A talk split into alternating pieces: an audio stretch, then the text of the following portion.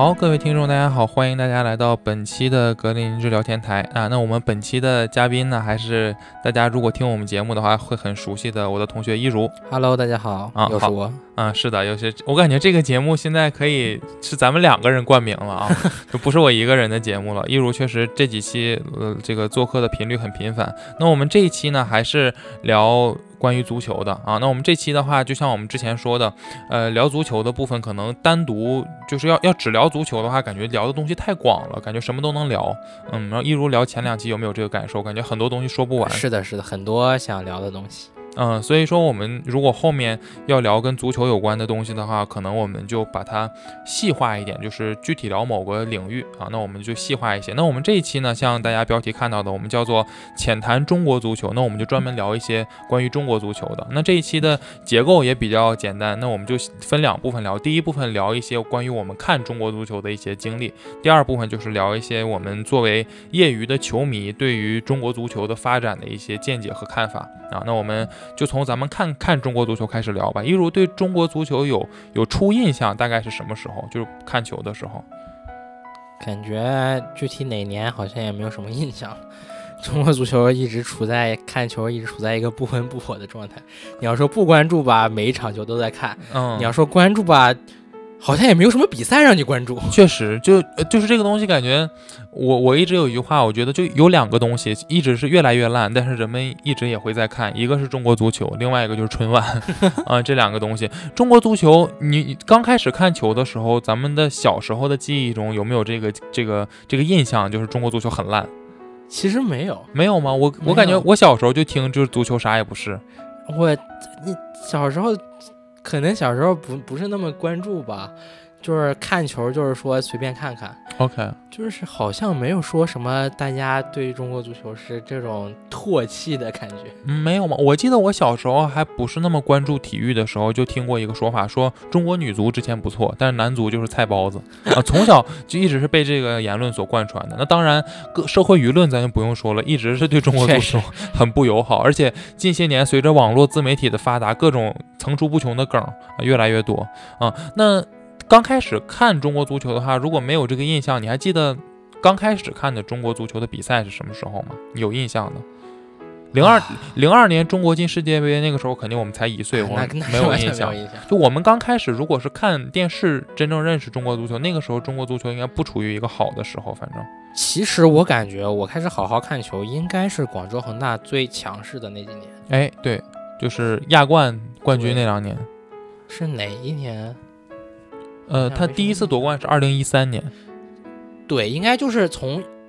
从什么时候呢？大概就是差不多那个时候吧，OK，就是开始是说去关注球员。因为广州恒大虽然他是出外援也很强，但是他确实有一些本土球员踢得很好。确实，而且广州恒大当时我觉得不光是外援强，他是把中国国内所有好的球员也都聚到一起了，对的，，以郑智跟郜林为首的，还有冯潇霆，当时都是，嗯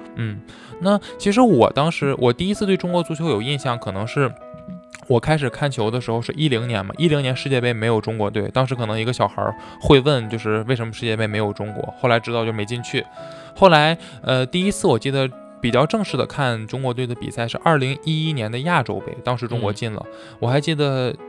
小组赛的对手分别是科威特、卡塔尔和乌兹别克斯坦。第一场打科威特是二比零赢了，我记得那场我看的直播。然后第二场打卡塔尔是零比二输了。啊，当时那场我本来晚上想看直播，但那天好像眼睛不太舒服，家长没让我起来看 啊。然后那场，然后第三场打生死战打乌兹别克斯坦是二比二平，那我怎么记得中国跟乌兹别克斯坦踢了好多生死战？好好多好多，主要是那次，还有就是一八年世界杯之前嘛，啊就跟乌兹踢，呃，那场就是蒿俊闵有个很漂亮的任意球，当时我说实话就是不太看的，就是。嗯，慢慢在开始看懂球，但是不太懂这个对比。就比如说中国队踢的在世界层面上到底是好还是不好，但是当时就没有这样一个印象。但是总感觉中国队的成绩不是特别好。嗯当然，那届亚洲杯就是小组没有出现，嗯，嗯，那届亚洲杯小组没有出现之后，我之后的记忆就是中国国家队的记忆就是以世界杯为年限。那这届世界杯没进去，那我们冲击下一届，永远是备战下一届世界杯 最早的一个球队啊、那我记得当时中国队主教练是高洪波高指导，嗯然后然后我开始看就是。把卡马乔请来备战一四年世界杯。嗯，我记得当时是高洪波知道带了带了几场，然后呃，反正就是在在中途把他换掉了，好像是在冲世界杯之前。呃刚刚把他换掉，换卡马乔。当时换卡马乔，我还挺高兴。我说请来了一个大牌教练嘛，就是卡马乔。我知道他之前带过皇马，带过西班牙，对把他请来，我觉得还挺高兴的，觉得会很期待。然后之后就是，先是我不知道这个事儿你有没有印象，就是一三年，好像是一三年，在一三年在长沙那个。体育场雨雨战伊拉克，于大宝伤停补时赢了，进了一个球，有印象啊，赢了伊拉克、嗯啊。那场其实整场踢的感觉不是很好，然后到最后雨下到那个球在球场上都不滚了。是，的，就是全是水嗯，是。然后那球也是在门前停住了，于大宝一脚爆射捅进去的。啊。那当时我记得也是赢了那场，中国就后来进了亚洲杯，应该是这样。嗯，对，然后之后就是呃冲击世界杯，要冲击世界杯就是卡马乔开始带，当时好像就是第一轮就淘汰了，当时具体我不记得打谁了，但是很早就淘汰了。嗯，那个阶段的球你有看吗？就是相当于是一四年世界杯之前，我感觉我好像对中国足球就没有怎么说燃起过希望，啊就没有怎么，所以我就是看一场算一场。就是也没有什么期待。是的哦，OK，那反正我可能看的还算是比较多，可能我就也算是比较关注国家队嘛。嗯，然后那个时代之后，可能就是卡马乔时代比较比较那个值得提的，就是打泰国的一比五嘛。嗯啊，那个事儿之后，那场球你看了吗？没看，但是好像我记得是个晚上，嗯不是凌晨，六月十五号的傍晚。是是个晚上。然后当时好像我我我跟我爸出去踢球了，还是怎么着？嗯，一三年。对，然后就就是说，结果踢到一半儿，球场上响起了一些不和谐的声音。是吗？是的，OK，是当时你们看那个比分是吗？还是？对，应该是就是说场下的人也在关注，毕竟大家踢球的肯定都是热爱这项运动的。嗯嗯，就是正好是说，虽然没有说在家看，坐在电视机前支持吧，但是肯定还是在关注的。然后就是说，踢着踢着，场下突然响起了一些不和谐的声音。响起了一些骂人的声音。是的嗯，那场球很很那什么，不知道是幸运还是不幸。那场球我看的直播，然后是一个晚上，我记得当时中国队是先落后，然后扳平。然后扳平了之后，我觉得一开始我打开电视的时候是零比一落后，我说打泰国还能落后不应该，然后扳平了，扳平了之后就二比一、三比一，然后可能是到了四比一的时候，我就关掉了电视，是四比一还是五比一？我记得看到那个时候把电视关了忍，不了了，呃，也一部分是觉得没有必要看了，我觉得我家当时要开饭了。嗯再一个，当时可能就是，嗯，我我家人要是知道我在那偷着看球，估计也会生气，趁趁他们回来之前我把电视关了。对，那场我说实话，现在回想那个时候的记忆，具体哪儿踢的不好，我也。想不起来了，就包括现在大家比较流传说赵鹏啊，是吧？那个那场之后，那赵鹏那场其实是国足队长，嗯，就赵鹏踢的哪儿好哪儿不好，其实我没有什么印象。而且当时那支队里有现在大家很熟悉的，像郜林啊、吴磊啊，吴磊当时也在那场比赛里面嗯，就是具体我就不记得了，但当当时那个算是一个很震惊全国的这么一个耻辱事件，耻辱到就是也不能说叫有多耻辱，但是是一个很被历史记住的一件事儿。到现在大家也会拿那场比赛鞭尸。是的，对，当时反正那场比赛直接结果就是卡马乔下课，卡马乔下课之后就是呃把那个当时国奥队的教练叫傅博，不知道你有没有印象？傅博上来就是带了几场，就是当时中国队打那个东亚杯，我记得嗯打的还行。当时就是吴磊刚刚冒出来的时候，嗯对吴磊当时发挥不错。那然后那之后这个这这个之后，我记得我印象中看国足比较认真的看，就是后来请了一个法国一级主教练叫阿兰佩兰，嗯，不知道有印象吗？有然后看他的就是第一次大赛就是一五年的亚洲杯，嗯，一五年亚洲杯你看了吗？好，应该是看了，啊，就当时中国第一场是打沙特，打沙特，当时王大雷扑了点球，嗯，然后于海于海的一个远距离任意球掉到禁区，折射进了，一比零赢的沙特。当时我很就是觉得还挺挺意外的，因为觉得沙特其实毕竟很强，是，嗯，然后那届可能大家有有人关注，有人不关注。我我印象中那届，嗯，小组赛中国队是三场全胜晋级，啊、后面又逆转了乌兹别克斯坦，啊又是乌兹别克斯坦对，然后当时是二比零还是二比一赢了朝鲜。那支球队现在看感觉也说不上来，就是踢的是好是不好，但是比分不错，而且我记得，呃，精气神儿好像还是不错的。嗯嗯，当时王大雷的门将也也比较能喊，是，啊，然后当时冯潇霆啦，还有什么任航，好像在那支队里是主力，然后包括中场以郑智为为首的，嗯，当时踢的就那批人算是，呃，也算是就是近些年来中国国家就是这个国家里面踢得比较好的那批人，那些中坚力量都在啊。当然之后就是呃淘汰赛第一轮碰到了澳大利亚，然后就输掉了啊。澳大利亚是那届亚洲杯最后冠军嘛？对，然后那个之后可能就是。哇，感觉我们讲所有看球的经历都是两件事：亚洲杯和冲击世界杯失败啊。那那届亚洲杯之后就是冲击世界杯，那届冲击世界杯，一如可能也不是特别关注，但我就记得一件事，就连续两场平了中国香港啊。对，有印象，有印象。当当时以为差点出不了线了嘛，然后佩兰下课，然后高指高洪波高指导又回来，然后赢了卡塔尔，我们进了十二强赛。十二强赛前几场踢得磕磕绊绊的，也是几乎没没有拿什么分儿。然后后来就是里皮来了，里皮来了之后，他的球你有什么印象吗？看的具体说哪一场？我觉得你跟我提了，我应该是有印象。嗯，里皮来了，可能大家如果要说印象比较深刻的，不知道要听众朋友会觉得哪场比较印象深刻？可能就是他来了之后，世界杯预选赛在主场赢了韩国，一比零赢韩国啊，有啊，那那球是于大宝头球后蹭啊，就是那个就是中国队的比赛很多可能现场。直播我看的就是看了的话，可能印象也不是很深刻，但是就是里皮时期踢的还挺好的，反正赢了赢了韩国，然后后面是五场还是六场拿了十一分嘛？嗯，对对对，就是赢了韩国，后面赢了乌兹，赢了卡塔尔，然后好像输给了伊朗，对，就是那就当时中国队离进世界杯一步之遥嘛，一步之遥，然后就是一八年，后来里皮留任，里皮留任之后就是到了那个一九年亚洲杯，一九年亚洲杯有印象吗？没印象。哎，这期嘉宾请错人了。一一如看来是没有那么关注中国足球的细节，但是一九年亚洲杯印象就是，我相信就是我跟一如聊足球，可能有的听众会觉得就怕我怕我一个人在这嘚啵的有点多，一如插不上话。但是你们这部分我先讲，等一下我们在探讨那个中国足球发展的时候，一如可以多说一点。一九年那场咱们应该是不知道是看了还是，我记得当时我看了，一如可能当时嫌太差了没想看，就是一直淘汰赛之后进了八强，八强打伊朗嘛，打伊朗输。三个，我记得咱记得应该很清楚，打伊朗输三个，三个后卫一个人被断一个嘛。哦，对，那有啊有印象吧？对对。然后当时就是亚洲杯止步八八强，嗯，然后再之后就是再之后就比较近代的，就冲击卡塔尔世界杯啊，之后就发生了很多事情。首先是里皮本来是亚洲杯之后想离任，本来是合同签了要离任，然后又把他留住了，然后前面打得很差，一比二输了叙利亚，输了叙利亚之后，里皮主动辞职了。辞职了之后，李铁上任，然后就打了我们很近期的这些比赛。李铁，然后李霄鹏啊，这就是最近的很多比赛了。嗯，这段时间就是咱们就要硬说这一届世界杯预选赛这段期间有什么有什么印象吗？其实我觉得好像开局踢的还可以。嗯，你说是十二强赛还是？对，就是当时不是说四十强赛，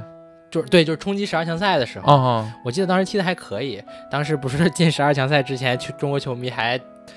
比较当时还比较乐观，嗯，还觉得因为当时分组是把西亚全部分到韩国了嘛，嗯，当时韩国是被一群西亚球队一个组，中国这边有澳大利亚、日本，日本对，然后而且当时日本好像没有展现出什么统治力的表现，确实，就是打之前都觉得说啊说能平日本，当时都是这个都是，然后能赢澳洲，对，是的，因为毕竟确实澳大利亚也是这几年好像是说在前面上一波人退役之后也没有展现出什么所谓的说亚洲说。无敌的状态，OK，确实，对踢之前还说这个分组是对中国非常有利，是是说是上签儿，对，是的。然后还有是阿联酋是不阿联酋不是我们组的，是日本、澳大利亚、中国、阿曼、越南、叙利亚吧？还有不是叙利亚，叙利亚应该是另外一个组的，还有沙特。啊，沙特，对，把他给忘了，对，是的，这些。啊，然后就是感觉还是抽了一个比较不错的签儿。当当时，我个人觉得那那届比赛，咱们聊到四十强赛的话，可能就是中国队的对手是马尔代夫，对，关岛，嗯，然后菲律宾还有叙利亚，嗯，其实这个我觉得不知道为什么是是球迷渲染的是什么样一个感觉，但我觉得这个组应该出现一点问题没有啊？是，其实感觉。就是比如说马尔代夫、关岛这种球队，应该是属于感觉你原来都是能进十多个的 那种，是现在感觉是七比零赢关岛，然后五比零还是三比零赢马代，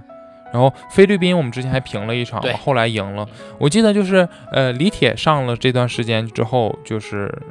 一直是吴磊在造点球，然后进点球，然后赢了马尔代夫，赢了菲律宾，然后赢了呃最后赢了叙利亚。就中中国是顺利晋级嘛。嗯当时已经叙利亚铁定小组第一了，然后中国拿了一个成绩最好的小组第二。对对，然后这反正一如像你说的，对中国足球反正是没什么期待，反正就看一场是一场。是，嗯、我当时倒是，嗯，期待的话，觉得希望能打出来点东西，因为这届世界杯预选赛最大的一个区别是引入了规划球员。对，嗯，对规划球员这个，你就是你觉得他们，咱咱先不聊就这个政策的问题，这个咱们一会儿聊。你觉得就是规划球员加入之后，你觉得对这个国家队的战术层面有什么帮助吗？我觉得首先肯定是丰富了主教练的一些选择吧，嗯不管是说从比如说费南多的速度啊，再包括埃尔克森可能有一定的中锋中锋嗯，作用吧，艾克森对埃克森，就是说不管是不管说他球员可能年龄稍微稍大一点，但是就是从不同角度说，球员还是肯定是丰富了主教练一些选择。嗯，确实个人能力上是吧？是而且对球的处理上，就比如说那个洛国富，原来叫阿洛伊西奥，嗯洛国富，然后打沙特那脚就打沙特吧，那脚吊门嗯，啊，是吧？我觉得就是挺有想象力的。但我个人觉得，呃，埃克森的话，就反正是当时我从广州恒大时期就看下来，看下来之后就觉得，反正在国这个国家队这段时间，感觉退化了很多。呃，是埃克森是属于明显的退步比较明显，就感觉我个人觉得最大的问题是他在国家队大多数时候被当一个桥头堡在用，嗯或者说就让他硬硬一个人单干。有的是有一段时间里皮用杨旭打中锋，然后埃克森是居左，吴磊居右，感觉他在左路就是经常被陷入包夹单干那种局面，就感觉跟队友打不出来那种配合，也没法发挥他脚下那个灵性。原来我记得在广州恒大时期，他的跑位还有他的脚法都是不错的，在国家队感觉就跑不太打得出来。嗯，还有其他呢，就关于就是规划时间、规划球员来的这段时间的变化。嗯，我觉得其实主要还是就是个人能力上的提升吧。嗯然后印象比较深的，呃实话实说，感觉虽然说他们自己是有一些亮眼的发挥，但是客观来讲，你说他们对防守方防守上面的贡献，其实我觉得比较一般，确实对，就是没有说想象中的说你前锋回撤还是拿球推进，好像没有打出很明显的作用。确实，嗯，我觉得规划球员他们对比赛的这个认真程度，我觉得是很不错的。嗯就是他们，你像阿兰和那艾克森，他们进球之后都是特别的，就是亲吻国旗啊嗯那种。包括他们比赛态度，我觉得没什么问题。但确实可能，我觉得，呃，包括洛国富那个很多拼抢什么的，是的，是的，他很多有的时候可能是他战术意识上可能和球队的融入可能就不太一样吧，或许就有的时候说他虽然会有很，虽他虽然踢得很认真很拼，但是比如说有的时候需要他回防的时候，他不会回防，他可能觉得我不需要做这个。对，就我觉得反正规划球员可能毕竟是一个比较新的政策，他回进来的时间也就和就和球队磨合的时间可能也有限，而且可能这些人在在他们原来的地方踢，包括他们在中超球队踢，他们的呃在球队里的感觉，他们的任务和决策在国家队是有一定区别，啊、是有区别，就感觉可能国家队说说不好听的，身边的队友会更拉一些。确实，嗯，就感觉确实就融入上可能会有一些问题，所以，嗯，就是这届比赛，反正后面踢的感觉进了十二强赛之后，没踢过什么好比赛，没有，是真的没有好。打越南那场是二比零领先，然后被扳平，然后吴磊最后绝杀了绝杀啊、那那场球我看的给我气够呛，真的二比零领先之后，二比零之前说实话踢的还不错嗯，包括是呃吴磊有个单刀张玉宁的补射，嗯包括吴磊再进了一个，就踢的确实还不错。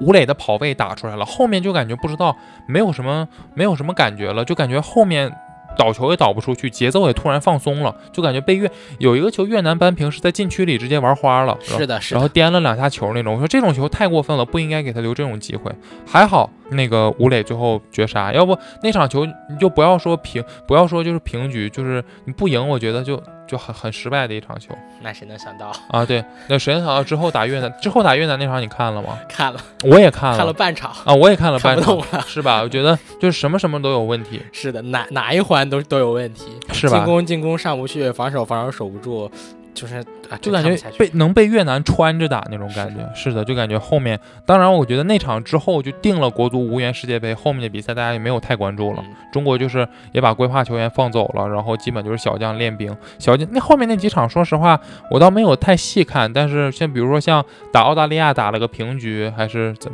那是打澳大利亚打平局是之之前还是之后我忘了，就反正就像朱晨杰什么的踢的也还可以，嗯，然后就是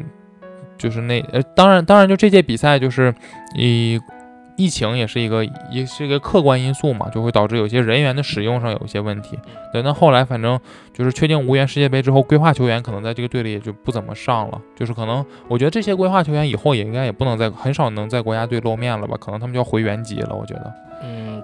回不回原籍可能不太确定。但是你看现在球员基本都回到自己国家了。嗯，是，我觉得可能就说实话，他们可能不一定有中国这个身份和在中国队踢了。嗯，OK，大概就是就从我们开始看球以来，看中国队的中国国家队的一个心路历程。然后就是在咱们看球之前，可能就是中国队进世界杯那个年代，嗯，具体踢成啥样咱们也不知道。但是我感觉对比下来的话，可能那个年代一是球员个人能力确实更强一些，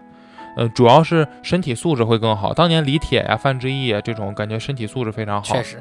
这这就是能在英超的中游球队立稳脚跟的，我觉得还不错。再一个，就那个年代确实感觉就大家整体性更强，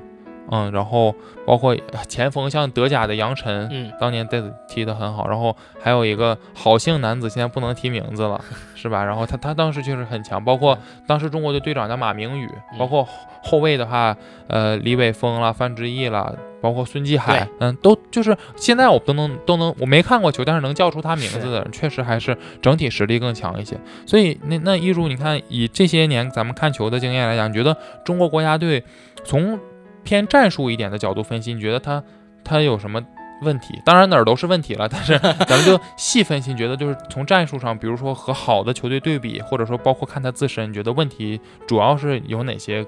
问题呢？我觉得现在最主要的一个点是中国足球现在不知道自己想踢出什么东西来。哎，对我非常同意。你说，就是他不管是从请教练，还是说球员，再再往前一环，球员培训，再往前青训，是的，就是我觉得这是一套应该是一套有体系的东西。哎，没错没错，你要有一个方向，就哪怕说我可能说我们身体素质可能一般，或者说技术一般，但是我们能从头到尾。保持，比如说我就是踢防反，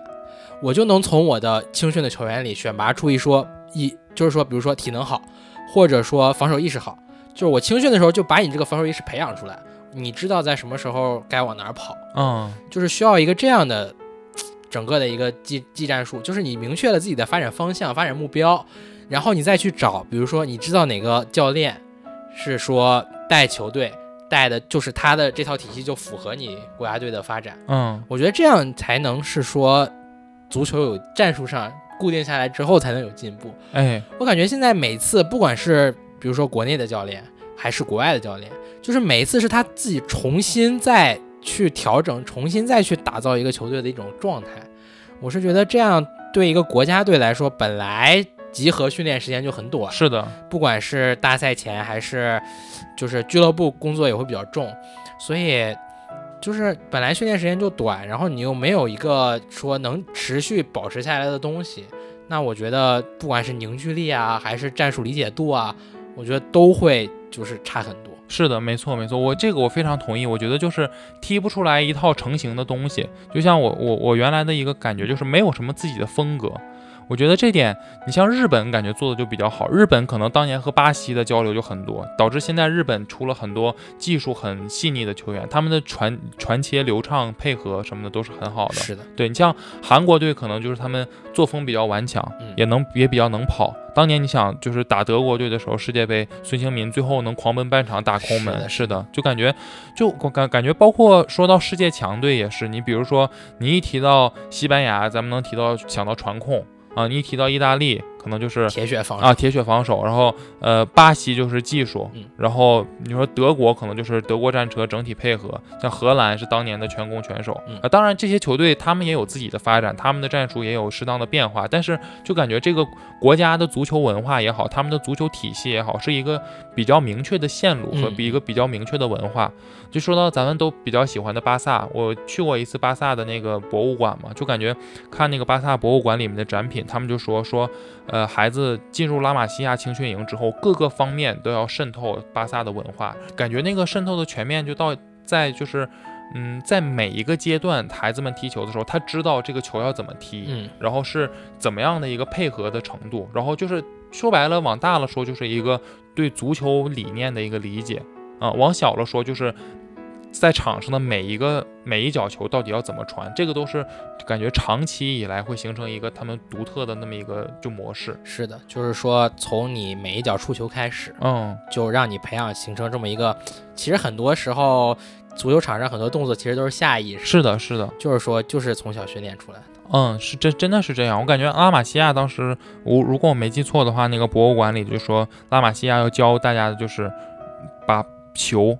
就叫 keep the ball on the ground，就是把球控制在地面上。对我觉得这是一个，就比如说，甚至像我踢守门员的话，我我都有一个下意识的问题，就是比如说球来了，我是下意识开大脚，还是我下意识找两边的队友？如果说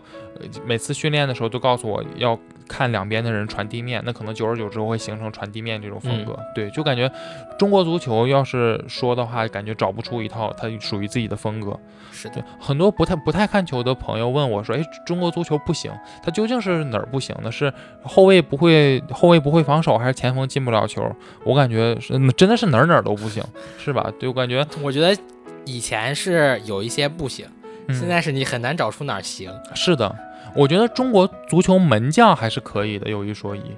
嗯，其实如果你要硬是说对标现在足球理念来说，中国门将已经落后非常多。那当然了，对，就是包括不管现在哪个强队，基本上门将都是要求有一定的脚下出球能力。是的，就不管说你接回传球作为一个后场进攻发起点，还是说接回传球作为一个过渡点。都是现在门将里最最重要的一项技能。是的，但是就是现在中国足球的球看下来，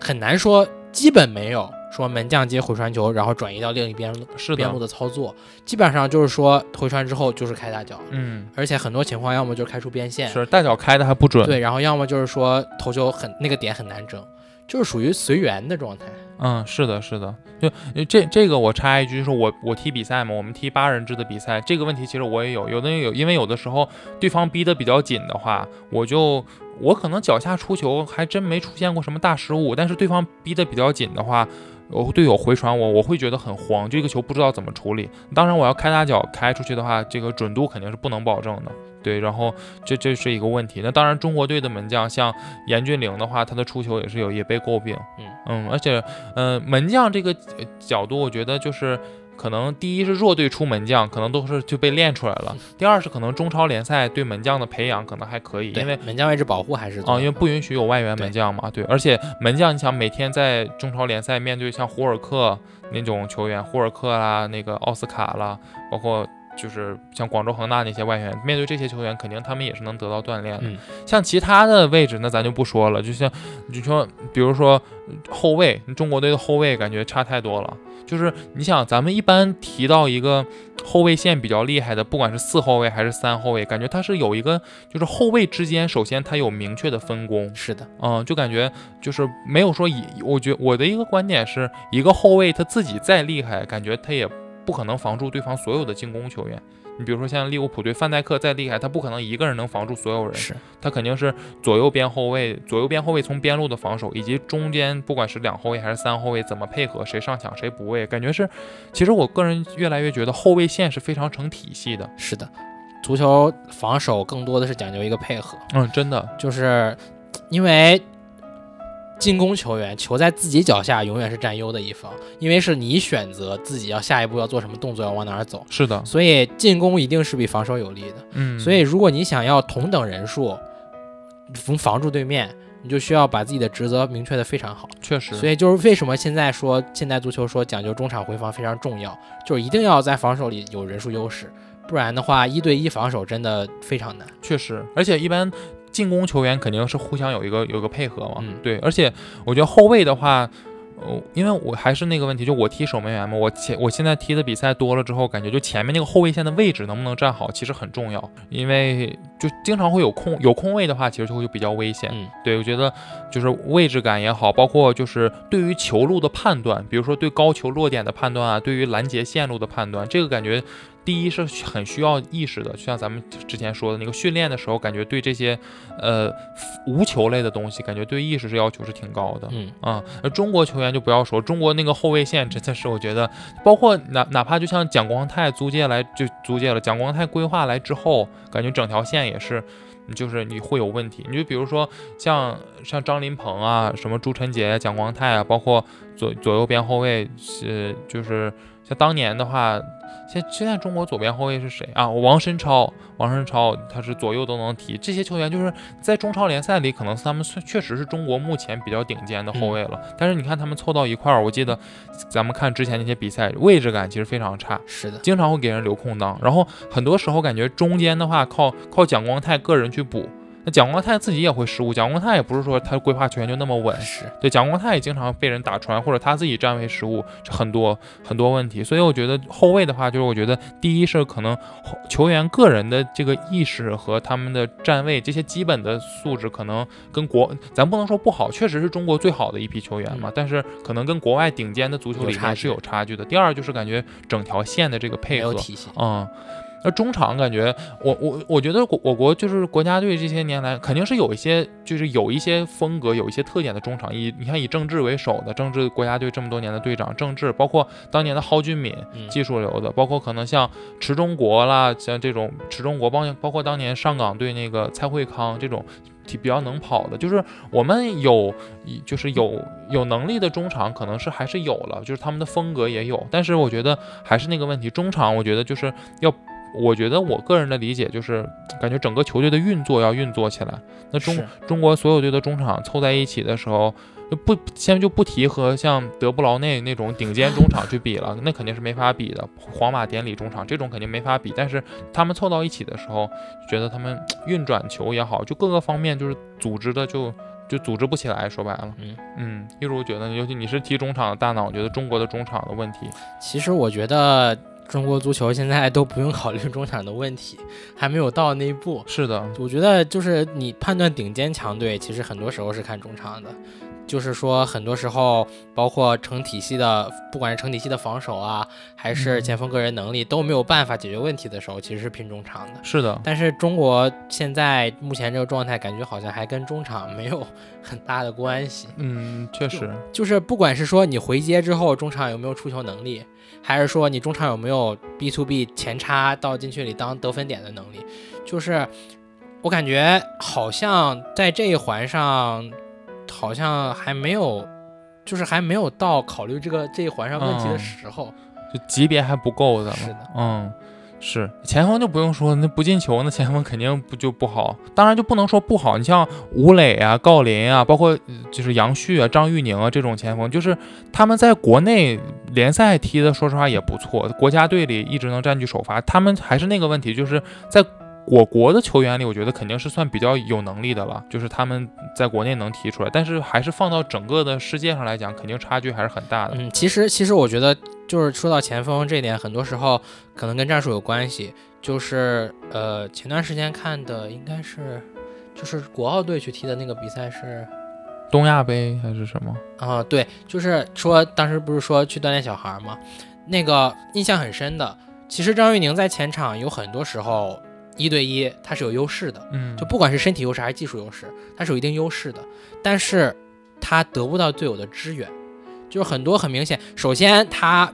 中国打防反，他作为一个前场唯一拿球点，跟对面后卫就会有很多的，不管是身体对抗啊，还是斗心理啊，就是已经对体力消耗非常大了。嗯然后，但是这个时候，不管是反击的时候还是出球的时候，只有他一个支点，只有他一个拿球点，就会导致说他全场比赛下来真的消耗非常大。嗯所以就是哪怕比如说他有一定好的身体优势，或者他有一定技术优势，但是人家你跟人家三四个后卫轮番斗，确实，你一个人是永远斗不过一队人的，对吧？确实，确实，就是，所以就是我觉得就是归根结底，你不管说很多时候你可能个人能力是有差距，但是你说差距有多大，我觉得除了基本功上的很多很明显的差距之外，我觉得很多时候其实有一定身体优势，或者说有一定技术优势是是客观存在的。嗯，确实，对，就是尤其是在亚洲范围内，就是我觉得就是不能说前锋很多时候不能说你就去单看他说有没有这个单干能力，我觉得 在现在这个足球发展，尤其是防守越来越成体系的情况下，嗯要求一个前锋一个人面对一条防线，真的太难了。确实，所以我觉得更多的还是这又说回中场的问题，就是能不能在有需要的时候给这个进攻线提供一些支援。OK，嗯，我所以所以我觉得总结下来来讲，我觉得就是国家队伍，如果我们从战术的角度分析国家队也好，或者整个中国足球的各种队伍也好，就是感觉个人能力从培养上，可能个人能力上和意识上肯定就有一些欠缺。嗯然后呃，我们说的除了基本功之外，更多的是像我们刚才所讲的这种球路和有团队的意识。是的，啊、那然后这些球员凑到一起之后，可能确实就是整个球队的运转的自然就会有问题。那这个就是肯定是这球员的基，你说这些会赖这些球员吗？可能也不赖这些球员，可能他们踢的就是这种球，而且可能这种球在国内确实就是他们能踢出来。嗯啊、所以我感觉往往长远了来讲，就是感觉呃，我们国家足球的发展，或者说其实上到整个发展的足球理念，下到各种下到各种发展的执行，可能都有一些需要完善的地方。OK，那我们要是光谈谈一些谈一下我们所了解的中国足球这些年的发展的话，我觉得，呃，我印象中就感觉推行了很多政策，嗯可能就是也算是用一用一个词来概括的话，我觉得算是挺急功近利的吧。这些年的中国足球发展，首先第一个，我们先聊一下就是联赛联赛和俱乐部的发展。那可能就是呃当年的当年。出了一些什么假球事件、赌球啊、包括什么黑哨，就是陆俊什么黑哨这些事件，可能就当年的一些黑点。一如有了解吗？可能那是甲 A 是吧？啊，甲 A 是你听听听，我爸提过一些，嗯，有什么印象吗？就是关于那关那那些什么黑哨啊、黑幕啊、假球啊那些东西。就是具体哪个队什么风波不记得了，但是确实当时风气是不好。嗯，确实，而且当时感觉就是，呃，会这种行为可能也会限制一些，就是限制整个体系一个嗯积极、积极健康的发展。对，而且我听说当年中国队就是零二年世界杯前后，为了保护国家队或者为了国家队，他会牺牲很多联赛的东西。啊、据说嗯有一年联赛是取消降级还是怎么样，或者就是联赛会为国家队牺牲很多啊。这种事情我感觉就中国队经常会这么干，因为像咱们刚才说的，感觉中国足球的核心就是这支国家队。是，那联赛可能就是一个附属品，包括就这次世界杯这个十二强赛，因为疫情，对啊，因为疫情这个联联赛彻底被搞乱套了。嗯嗯，就感觉这这种，我觉得这种说白了，我个人觉得就是联赛应该是一个国家足球一个比较完善的体系。对啊，那这些，然后国家队可能是这个联赛或者这个国家选出来的精英，那呃那可能有的时候就是一些不健康的东西会影响这个联赛的正常运作的这种东西肯定是不好的。嗯啊，那当然，呃，往乐观点说的话，就是中国足球的职业化其实时间不长，时间就嗯是也确实，九十年代末才开始嘛，所以他会经历很多的探索的过程，这是必然的。啊，那那说到这个联赛和职业化最大的一个点，肯定是近十年来吧，可能广州恒大升中超以来，大量的金元足球的涌入，这个一如有什么印象比较深刻的吗？嗯，那就是 广州恒大和上海上港吧。啊、这两支球队，我觉得是最明显的，就买人是吧？是的，是的，当我觉得当年广州恒大买那些人可能还可以，像比如说孔卡啦、埃尔克森啊、什么克莱奥，嗯，包包，我觉得当时都不是什么特别，不算什么特别能认识的人，就是没有怎么听过。我印象比较深刻是一三一四，就具体哪年忘了，可能一三一四那两年，上海申花队把阿内尔卡和德罗巴嗯买了，嗯德罗巴来中超，当时我会吓一跳确实，啊，包括当时。保利尼奥来了，保利尼奥在国家队当时是主力的选手，对这些球员来了，当时你是有什么感觉吗？嗯，当时是你要说不想看吧，那肯定是还是期待中超有一些高技术水平的嗯比赛对抗的，但是你总感觉这些人在球队里怪怪的。你感觉好像说队友也没有跟他们一个水平，队伍也不能给他们一些支持，就是很多时候就是看他们的个人能力，确实，好像是说，感觉好像对整个联赛的健康发展也没有多大多好的贡献。嗯，而且感觉那个年代这个经济上的东西，我不是特别了解各个足球俱乐部的经济运作，但感觉是超高的薪水，然后欠他们然后导致现在现在好像很多足球俱乐部有这个欠薪的问题，这个你了解吗？背后这个，你作为学经济的，呃，具体欠薪问题好像我我没有具体研究过，但是确实现在就是从苏宁夺冠之后解散开始，嗯，好像就是越来越多的问题显现出来。是的，包括恒大现在的这个不知道他国是被制裁吧？恒大，然后包括就是 俱乐部现在不允许用公司名，而用用这个就是非商业的冠名，这个你知道为啥吗？嗯，为什么我也不不是，我也不知道，就是政策，就感觉可能就是疫情开始之后，整个联赛就是感觉这个金元足球的潮水退去之后，真的是满目满目疮痍，这种感觉就感觉很多很多残骸要收拾啊，就感觉这感觉落差非常大。现在中超感觉都没什么人了。嗯，现在嗯确实，现在恢复主客场之后，好像又很难很难找回以前那个感觉了，是吧？对，所以你觉得那个那个那个时候金元年代，就是对中国足球的发展是是利多一些还是弊多一些？嗯，我觉得实话实说，感觉好像还是应该是好，优点是多一些的。嗯，毕竟首先是吸引到了很多，比如说以前可能对中国足球不太关注的人来关注。对，不管是广州恒大夺冠，还是整个中超联赛的发展，能吸引到更多的球迷，肯定是有好处的。嗯，然后再包括说，虽然说可能，嗯，不一定能学到多少东西吧，但是。联赛外援里高水平的对抗，肯定还是对球员有一定激励作用，确实，而且也是能从外援身上学到不少东西，确实。但是，同时也是说，不管是经济上的冲击，还是嗯其他方面，比如说嗯个人能力上没有办法匹配，然后整个联赛很多很多队围着外援转，嗯，就导致说挤压中国球员，确实，嗯，不管怎么说吧，肯定。有利有弊，但是我觉得总体分析下来，我可能还是觉得好处是多一些的。嗯，但其实我觉得没有做到最好的，就是说在你这一波吸引到人之后，没有说继续把它优点的东西发展下去，比如说球迷文化啊，不管还是说学习之后让外援，比如说提供一些先进的训练理念啊，这些东西我感觉好像没有。没有怎么发外援应该来中超提供的东西，好像最后没有利用到。感觉主要他们就是用个人能力踢比赛，然后拿很高的钱，可能他们更深层次的这个对足球文化的促进。可能是稍微差了一些，但确实不得不说，我印象中那几年真的是就是球市非常的火爆，中超基本场场满座。当时我在哈尔滨，当时当时哈尔滨伊藤队升超嘛，冲超之后那年本来东北的那个球迷热情就很高，然后哈尔滨那年有了个中超的队，那个球市特别的火爆啊。当然伊藤那年降级了之后，好像具那场球我具体没看，但是好像据说有打假球什么的，然后就后来降级了之后被也。被骂得很惨，后来伊藤也迁到浙江去了啊。那现在黑龙江有支以那个甲级联赛中甲叫黑龙江 FC，那踢的也还也还不错。反正就是中国的球迷感觉就是热情一直还挺高涨的。有时候如果有一些这个好的球员啊，一个球球队就是比较值得期待的话，肯定会带动这个，不管是带动这个球迷文化还是经济的发展，我觉得确实有有益吧。嗯，包括其实。就是不光是吸引球员，其实吸引了很多大牌的教练。是的啊，像斯科拉里这种教练能来广州恒大，包括当时上港就请了博阿斯，啊，就很多这种教练。包括后来像什么什么范布隆克、卡纳瓦罗也算，嗯，在恒大就很多很多大牌教练。最当然最早期的里皮这种，感觉确实那个感觉说就是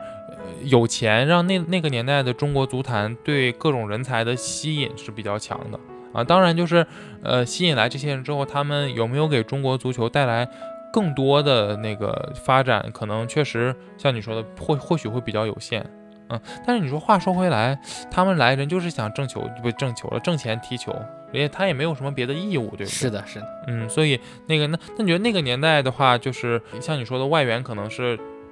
占据了，就变成了各个球队的核心嘛，大家就拼实力、拼外，就是拼拼钱、拼外援。那这个时候可能也意识到了，就是对中国足，就是内部球员的一些可能压榨，或者说得不到机会。那这时候足协好像当时推行了一个 U 二三政，对这个政策你怎么看呢？就是，嗯，其实感觉帮助十分有限，就是在世界上来说。U 二三好像已经不是一个概念了，确实，现在都是 U 幺九和 U 十七。对，你看更早的 U 十三，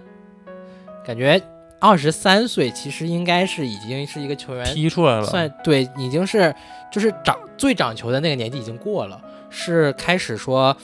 就是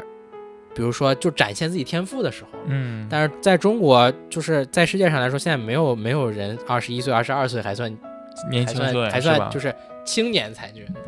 你像哈兰德今年才二十二岁，是的是的姆巴佩才二十四岁，确实就感觉已经他们火了很多年了。是的，是的，而且当时 U 二三政策具体我忘了，好像就是每场必须上几名 U 二三球员。呃，当时好像是说场上首发就主力在首那个首发里必须至少有一名 U 二三，嗯，然后还有就是队里一共要保证有三名还是出场是吧？就是不是就是说你的替补名单里也要有，嗯，然后你的就是你的大名单里保证要有三个还是几个具体数量不记得了，但是确实是要求了一些小将嗯，说能能出场，确实确实，但是也同时也就就有很多俱乐部最偷鸡的手段啊，比如说你限制 U 二三，然后门将又限制必须中国籍，那我就是用很年龄很小的门将。嗯，其实我觉得对他们可能发展也没有什么好处，因为很年龄很小，然后作为门将这个位置很需要经验的一个位置，然后又直接直接面对很强的外援，或者说直接踢这种中超的比赛。感觉对他们成长的帮助可能也十分有限，甚至有一些我觉得可能会有一些信息上的打击。嗯，确实，但是 U 二三门将，我觉得比较成长起来的，像广州富力队那个韩佳琪，嗯，啊，现在但韩佳琪确实也挺惨，广州富力队好像前两天刚刷新了中超十几连败，确实是一被一直被吊着打。包括当年北京国安队那个郭全博，好像也是就是 U 二三门将踢出来的。反正是会会肯定会有一些球员在这个政策下踢出来吧，就是是给他们上更多的上场机会。但是确实是，反正所以还是回到那个问题，就是我感觉我们大方向的很多政策还是稍微可能为了他而去做它，是的，嗯，而且但是它的就是实就是它到底有多有效呢？我觉得也不好说。嗯，而且就是这一个政策想真正的让它实行有效，感觉要渗透很长时间。嗯嗯，那当当然感觉就是还是中国足球在这方面感觉。呃，就是可能还是还是有点急功近利，或者说一直在往好了说在不停的探索。那还是说到 U 二三，你看 U 二三的话，可能就是要需要这样一个机会才能让 U 二三的球员上场，那说明我们的年轻球员的年轻球员的输送其实是比较有限的。是的。嗯，一如呢对你对中国青训有了解吗？或者你觉得中国青训有哪些看法？嗯，实话实说，对中国青训来说，我感觉要走的路可能比成年队要走的路要更远。嗯就是中国的青训来说，首先最最基础的就是俱乐部青训。现在你不管是说俱乐部青训里，比如说课程啊，或者说训练的东西啊，我感觉差距应该都是比较大的。啊，那当然，我觉得跟国外成熟体系差太多了。是的，然后再其次就是说民间的一些训练基地，嗯，就是感觉可能专业性上就差了很多。嗯然后其实感觉现在中国也是在很努力，不管是说比如说东路的足球小将，嗯现在也是，嗯，我也观看了几场比赛，就是也是确实是在很努力的说踢一些他们觉得正确的东西。嗯，就是我觉得是很有意义的，就不管是探索啊，还是说真的这波人踢出来了，可能将来为国家队做贡献，嗯，我觉得就是没有必要定的死，但是你要至少从青训上来说，我觉得，嗯、就是能有人发现这个问题，然后努力去解决这个问题，嗯我觉得就是很重要的吧。，OK。我觉得其实真的中国队，我个人觉得绝对不缺足球的好苗子。我印象比较深的，我小时候在我们小区的院儿里踢球，当时有几个比我小两三岁的小孩儿，当时也就小学或者初一左右的年纪，哇，那几个小孩儿感觉就是第一脚下球感非常好，第二是感觉就是有那个配合的意识，配合能打得很行云流水。你当然你说这些球员，你跟那些真正训练的人比，那肯定是有差距，但是就感觉他们对足球那个感觉，让我看来，我觉得是是很值得培养的。就是我一个问题就是，我那个一个小区就那么一个小院儿里面就有那么几个孩子，感觉踢得像模像样的。嗯那往大了说，肯定好苗子，我觉得不会少。但我觉得最大的需要努力的点就是怎么把这些好苗子培养成就是那个好球员啊。那这个反正就是，嗯就往深了说，就是一个足球文化以及就是一个社会培整个社会对于人才培养的问题。嗯首先第一，感觉我们足球的文化根基跟成熟的国家相比没有那么深。你就最简单的拿女足来说吧，嗯其实中国女足在世界范围内，现在算下来，其实我感觉好像我记得薪资水平算是比较高的。是吗？哦，是的，但是中国女足的商业化跟世界来比差得太远了。是啊，你不管是说现在国外的豪门俱乐部的联赛，还是说最最近的这个女足欧洲杯，嗯，就是女足欧洲杯在英国感觉关注度还蛮高是的，就是基本上你说我你说跟男足比，可能热度还没有那么高，嗯，但是现在已经能做到说一个比赛能做到满座了。就是说，球迷是是会带着热情去看的，确实是的，是的。就是最开始的时候，最开始这些国外队搞女足，可能是说，比如说我是这个球队的死忠，所以我女足也就顺带着看了。嗯。但现在更多时候，很多女足球队会吸引到别人来看球的。确实。就不管，就是很多女足的球风现在也很吸引人，就是从不管是从死忠转移到女足，还是说直接女足吸引过来，就是国外现在的女足体系真的也已经非常。非常强大，嗯，就发展的也是越来越像样了。是的，就是所以对对比中国来说，哪怕你说你可能有一些成绩，你曾经踢的也不错，但是还是很难吸引到人。嗯，确实，就是女女中国的女超联赛现在真的非常惨淡。是的，没不管是电视转播还是现场，就基本上很难做到说有人能一直。坚持下来是的，是的，我感就哪怕说我这样比较关注足球的，我好像到目前为止还没有看过中国女超一场联赛。嗯，我好像也没有完整的看过。你别说女超了，近些年的中超联赛，我就是那些咱们刚才说金元足球那个吸引力，但好外援走了，我感觉没有什么看的必要了。这个确实，我感觉咱们在英国应该感受比较深。英国其实很多小的城市，它会有一些低级别联赛的球队，这些低级别联赛的球队咱们可能都没有听说过，但是那一个小镇小城市的人，可能就一到周末都会去看他的球。所以感觉是各个级别联赛、各种球队，他这个足球文化可能是渗透的比较好。可能中国毕竟人口基数大，而且足球人口像我们说的没有那么多。足球人口没有那么多的话，就很难调动大家去关注进来。咱们说全民足球在中国肯定不现实，我觉得。而且就还是那个问题，有多少孩子会有有多少那个家长会愿意送他们的孩子踢足球？是的，包括咱们这种看看足球的，咱们以后有孩子可能都要会考虑一下。对，因为国内个这个。家长一个是望子成龙，再一个是竞争确实比较激烈。对呀，所以说我感觉就就是这个出发点肯定就是在足球文化上和国外就有差距。第二个就是像像我觉得校园足球这个文化，校园足球这个文化国外弄得挺好，日本其实弄得很好。对，日本最明显的高中联赛啊，高中联赛像你说能满座，是的，那么大，就是能电视电视转播，是的，然后吸引很多人现场去看，是的。就他虽然说比不上职业联赛，但是就是说已经能做到说。不不能说职业化吧，就是说我在发展，我能吸引到大家来来看我，就是说能提供一个在职业化这个路上提供给不管是教练还是球探一个发现发现青年才俊的机会。确实，我觉得这是很重要的。对呀，我而且我觉得还是说到那说到底还是说就是大家对足球的关注程度，还有就是大家会有多愿意去看。就比如说咱们原来如果有学校的比赛，可能校队的比赛咱们会去支持，因为这是我学校的队，我想支持。你要说那个比赛的水平有多高吗？肯定没有。但是可能就是这个还是说白了那个气氛的问题啊，气氛能起来的话，可能这个足球文化发展会更好。那当然，像一如刚才说的，我觉得中国足球在从从青训上，还有各级联赛的发展上，会有一些积积极的情况了。我觉得，就是像我觉得，我我家旁边有个小球场，那个小球场就会有一些基层的教练带着大概就很矮的孩子，可能四五岁的孩子，就在有模有样的训练了。哎，我觉得其实这个就非常好。你觉得那个年龄的孩子，我们肯定不能要求他做出什么，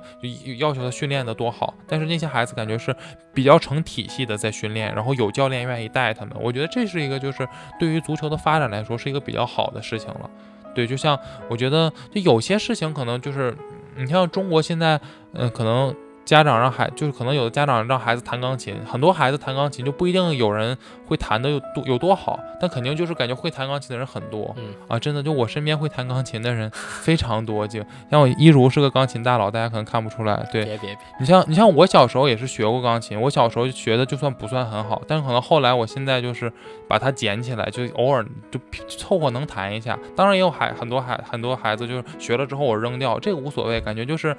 很多人参与的话。自然这个基数大了，它之后发展的前景会更好。是的，我觉得从这点来点来讲，就是呃，不管是小孩的青训啊，还是各个级别的联赛，我觉得中国。可能在做的还算 OK，因为我现在足球队里很多同学他们在国内之前是一些呃一些校队或者一些队里梯队的，我觉得这个就挺好。你不一定能踢出什么成绩，但是感觉把大家调动起来，大家这个足球热情高了之后，感觉是对于足球发展的第一步啊。那当然往大了说，肯定还是我觉得就是青训，它要做的更系统，然后理念更先进，这个当然也很重要。肯定就不能像比如说我们，你知道沈万米这个梗吗？沈祥福带带队练体能，就让他们跑万米啊，就这种可能，我我们之前感觉练体育的一些理念是比较落后的，就是觉得就是要吃苦，就是要狠练啊。但但现在像我们说的，足球越来越成体系的情况下，感觉就是训练方法上也要有一些改进。确实感觉就是整体上，还是我感觉就是培养人才是从从上面的政策到基层的执行到普通民众的参与度，感觉是一个整体的东西。其实我觉得就是说，把一个从上到下的过程扭转成一个从下到上的过程，哎，对，才是中国足球真的能发展的时候。嗯，是的，是的，对，我觉得，嗯，就是一一个东西的发展是需要这样一个过程。像比较我比较关注那个速拧魔方，速拧魔方，中国现在真的好多小孩子感觉就是特别强，就感觉五六岁的小孩儿，基本那个三阶魔方十秒之内的就一比比皆是，就是这样的人。多了之后，就虽然我们可能没有不就不一定是世界上最顶尖的选手，可能有那么一两个比我们很顶尖的，我们不一定赶得上。但是就是整个那个氛围在那儿的话，就我们不愁那个选不出来人。嗯，那是这样。那除了青训之外，那现在还还有两个我们可以讨论一下的，就是跟外国有关的。一个就是规划球员，一个就是说关于球员的留洋。咱们先说球员留洋，就是对于留洋，肯定我觉得咱们肯定都很支持嘛。但是你觉得就是在推动球员留洋这个过程中，我们有有哪些事情可以做的呢？嗯，其实我觉得。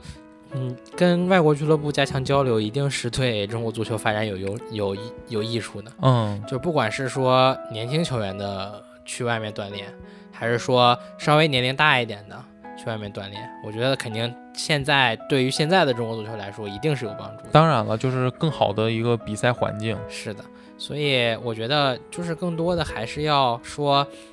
就是我觉得不要把留洋看作是一个特殊的东西。是慢慢的让所有球员都接受，说其实就是在国内踢跟在国外踢，都是锻炼自己的过程。是，然后让更多的球员愿意走出去，我觉得才是最重要的啊。对，我觉得这个很重要。可能有的球员就是觉得在国内踢的也舒服，挣的钱也多，我就没有这个动力要出去啊。我觉得有这个动力出去肯定是好的。当然，就是要做一些更多的交流。我觉得现在很多小球员好像有在国外俱乐部青训的，啊，也挺好的。我觉得这个，但是我知道有一些球员是在国外可能训练过、青训过，然后又又大了之后又回来的。比如像张玉宁算吗？张玉宁反正在荷甲待过，我不知道他是在哪儿青训的。包括什么林大连队的林良铭，然后像原来在马竞待过的像徐新，嗯，什么包括广。广州恒大的王上源，原来就这些球员，感觉很多是到了一定年龄，就感给人一种感觉，好像是在国外待不下去了，又回来了。其实我觉得这样是可以接受的呀，因为很难说你出去的球员就一定是最好的。那肯定对啊。然后就是说，在国外青训，说你一定能成才，我觉得这个不就不可能。就是最重要的，其实还是说到聊到基数的问题，就是当你越来越多的人能出去接受训练的时候，你就会一定会其中发现一些。好的人才，确实确实，而且这个我们就总会跟日韩去比嘛。日韩现在真的是很多德甲球队的主力都是日韩球员。现在啊，我觉得真的，那像孙兴民这种就不用说了。嗯，对我感觉还是，我觉得孙兴民这种球员就是可遇不可求啊。是的，是的，我觉得孙兴民当年也是从德甲勒沃库森队起家，然后到热刺，也是一点一点发展。确实，日韩的这个像你说的基数就比我们大很多，所以我觉得我们推动留洋肯定还是个好事儿了。而且，而且，我觉得大家可能不要有一个错误的理念，就是说，好像，呃，留洋就一定有多好。你可能有一些评论时候，就是说，哎呀，什么第几第几级别联赛那种，肯定还甚至还不一定有过，肯定不如中超好。我觉得，当然，我感觉我们也都是衷心的希望更多像吴磊这样的球员。是的，是的。而且，就他他一留洋，感觉真的能更调动我们球迷的，就是还是那关注度这个问题。是的，是的。嗯，吴磊在西甲确实，我都会看很多西班牙人的球。确实也，我觉得中国中国球迷的国家荣誉感还是非常强的。就是像吴磊一球一留洋，大家觉得是是我们中国人的骄傲。包括广州恒大夺得亚冠，他觉得是我们中国的骄傲。就感觉就是我国球迷的这个国家自豪感还是很强的。更多的球员去留洋，肯定能带动我们这个球迷的关注度。是的，嗯，那关于规划呢？规划这个你怎么看？我觉得，嗯，只能说这些规划算是比较失败的。嗯，很难说在下一次还能，就是在这个金元的这个经济的方面来说的话，很难再说下一次规划会是什么时候。确实，而且我觉得归根到底，规划就是只是一个短期解决问题的方法，嗯，它绝对不是说中国足球发展方向。就是中国足球如果真的想发展起来的话，还是 要从根儿开始吧。确实，我觉得这个问题我们提了很多年了，但是就是感觉中国足球可能，我我一直感觉中国足球现在任何一个阶段的政策都是为了想让球队进下一届世界杯。嗯，感觉这规划感觉更多的是为了冲击二零二二年世界杯。是的，是的。对，然后我觉得一直以来缺少一个长期的发展的一个战略，就是希望就是能找到一个说长期的一个发展目标吧。嗯，而且反正我觉得我们确实有很长的路要走。嗯，然后再就是我觉得现在可能大家就是太想解这个禁渴了，说远水解不了解不了近渴嘛，所以可能规划球员引入过来就是想想解决短期的问题。我觉得长期以来的话，如果我们自己的人。人才储备是够的话，我们以所谓一个泱泱大国，肯定不会去考虑规划这件事情。对我觉得，你说规划短期之内对我们足球的水平上升有没有帮助？肯定是有帮助的。我也觉得，你要是想真的二零二二年就进世界杯，你引入规划或许是一个正确的，就是或许是一个比较好的办法。但是长远来讲的话，我个人觉得，中国足球如果健康发展的话，是不需要规划的，就是了。嗯，就是实话实说。人家愿意规划到你这儿的球员，其实也是其他国家不要的，对放弃的球员。嗯，他们能力其实也就那个水平啊，而且可能年龄大了。对，而且其实中国。就是对移民的政策向来是比较紧嘛，嗯，所以我觉得可能就是这些年也是因为规划球员这个问题，就是给更多的人加入中国国籍，这个政策也放宽了。对，但是反正我觉得规划球员像我们刚才说的，这次预选赛对我们球队肯定是有一些帮助了，比纯本土球员肯定踢得要好一些。但是可能长远来讲，我觉得这批规划可能以后也就是。不会在国家队待了，毕竟进不了世界杯嘛。然后以后可能我们再下一次就年龄太大了，对再下一次感觉三十五六，现在已经就不能给予足够的帮助了，以后就更不好说了。反正就是以后的话，可能就是还是需要我们自己从从从从基层一点一点开始，然后去去去去来去来整这个。OK，那我们差不多可能呃。中国足球各个方面的发展，我们都聊了一下。那我们就是展望一下的话，还有我们虽然刚才基本提的差不多了，展望的话，我们觉得还有什么，还有什么能能做的？就是就我们作为关注中国足球的人，觉得有哪些可以做得更好的吗？嗯，就是希望越来越多的人愿意看球，愿意踢球吧。嗯，然后也希望说，真的中国足球不管多少年吧。能找到一个稳定发展的方向，嗯，能说不要说以一届世界杯为目标吧。我希望说，比如说定一个什么二十年的规划，嗯，或者说定一个哪怕说的夸张一点，定一个一百年的规划。希望是说真的有一天能自豪的说中国队进世界杯，并且能踢出自己的东西。嗯，是的，而且我感觉现在就是我们。把进世界杯就当做一个普天同庆的事儿了。我觉得，如果以后中国足球真的强的话，是就进世界杯能踢出成绩来，这才是关键的。你像当年可能中国队刚进世界杯，大家觉得很厉害，然后世界杯三场全输了，大家觉得很丢人，或者说就觉得没踢好。但现在看来，那竟然是中国足球近些年一个巅峰了。是是是。然后我觉得，你像乒乓球、羽毛球就不一样，乒乓球、羽毛球你没拿金牌，大家就觉得是失败。所以可能还是，嗯，球迷可能现在对中国足球的接受度越来越高了，可能就习惯就这样了。是的，是的。但是我们肯定还是打心底希望它会越来越好嘛。要要定一个长期的政策的话，也要看就是。大家有没有这个耐心？这个耐心也是从上到下的，就是制定政策的管理者，他们要有这个耐心。我觉得球迷可能也要有更多的耐心，不要说短期内没出成绩，或者短期内又踢得不好了，你就又又一直在骂。我觉得中国足球确实，可你说需不需要骂呢？我觉得，嗯，可能骂也正常，球迷看球会是就会生气嘛。但是我觉得在骂的同时呢，可能也需要一些鼓励，需要一些积极的鼓励。当然，我觉得中国足不需要溺爱了，可能前些年你要硬说的话，钱太多了，肯定会宠坏太多的球员。但我觉得就是中国足球发展的过程中，也是需要球迷更多的耐心和鼓励吧。嗯，当然，很多球迷会说了，我们这有耐心这么多年了，其实结果是什么样的，还是这么烂，而且越来越烂。我觉得那这个可能就是需要是各个各种人齐心协力吧。我觉得就是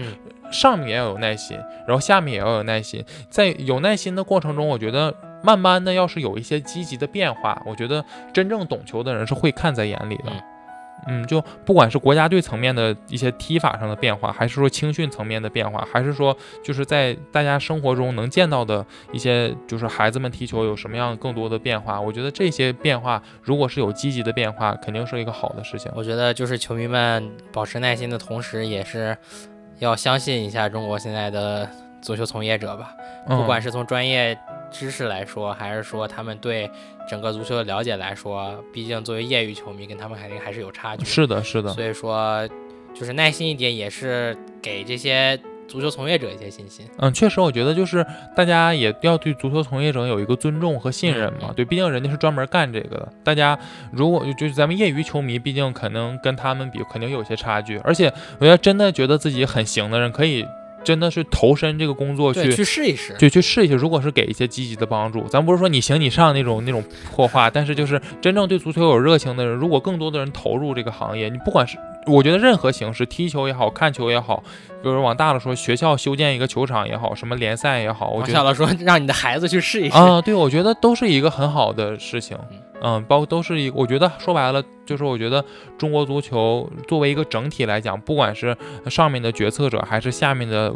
工作者啊、球迷也好，大家都可以有更多的参与，更多的就是让让更多的新、更多的好的想法融入到这个体系中来，我觉得一定会就是对中国足球有一个更好的帮助。我们也衷心的希，这些感觉我们这个结尾有点像官方似的，但是我们也确实作为中国球迷来讲，也是希望。国足国家队也好，还有中国足球的各个领域也好，都越来越好。嗯嗯，好，那我们这期关于中国足球就聊到这里。我们呃，如果大家以后可以期待一下格林尼治聊天台其他关于足球系列的节目。我们也感谢一如再次做客我们的节目。我们这期节目到此结束，拜拜，拜拜。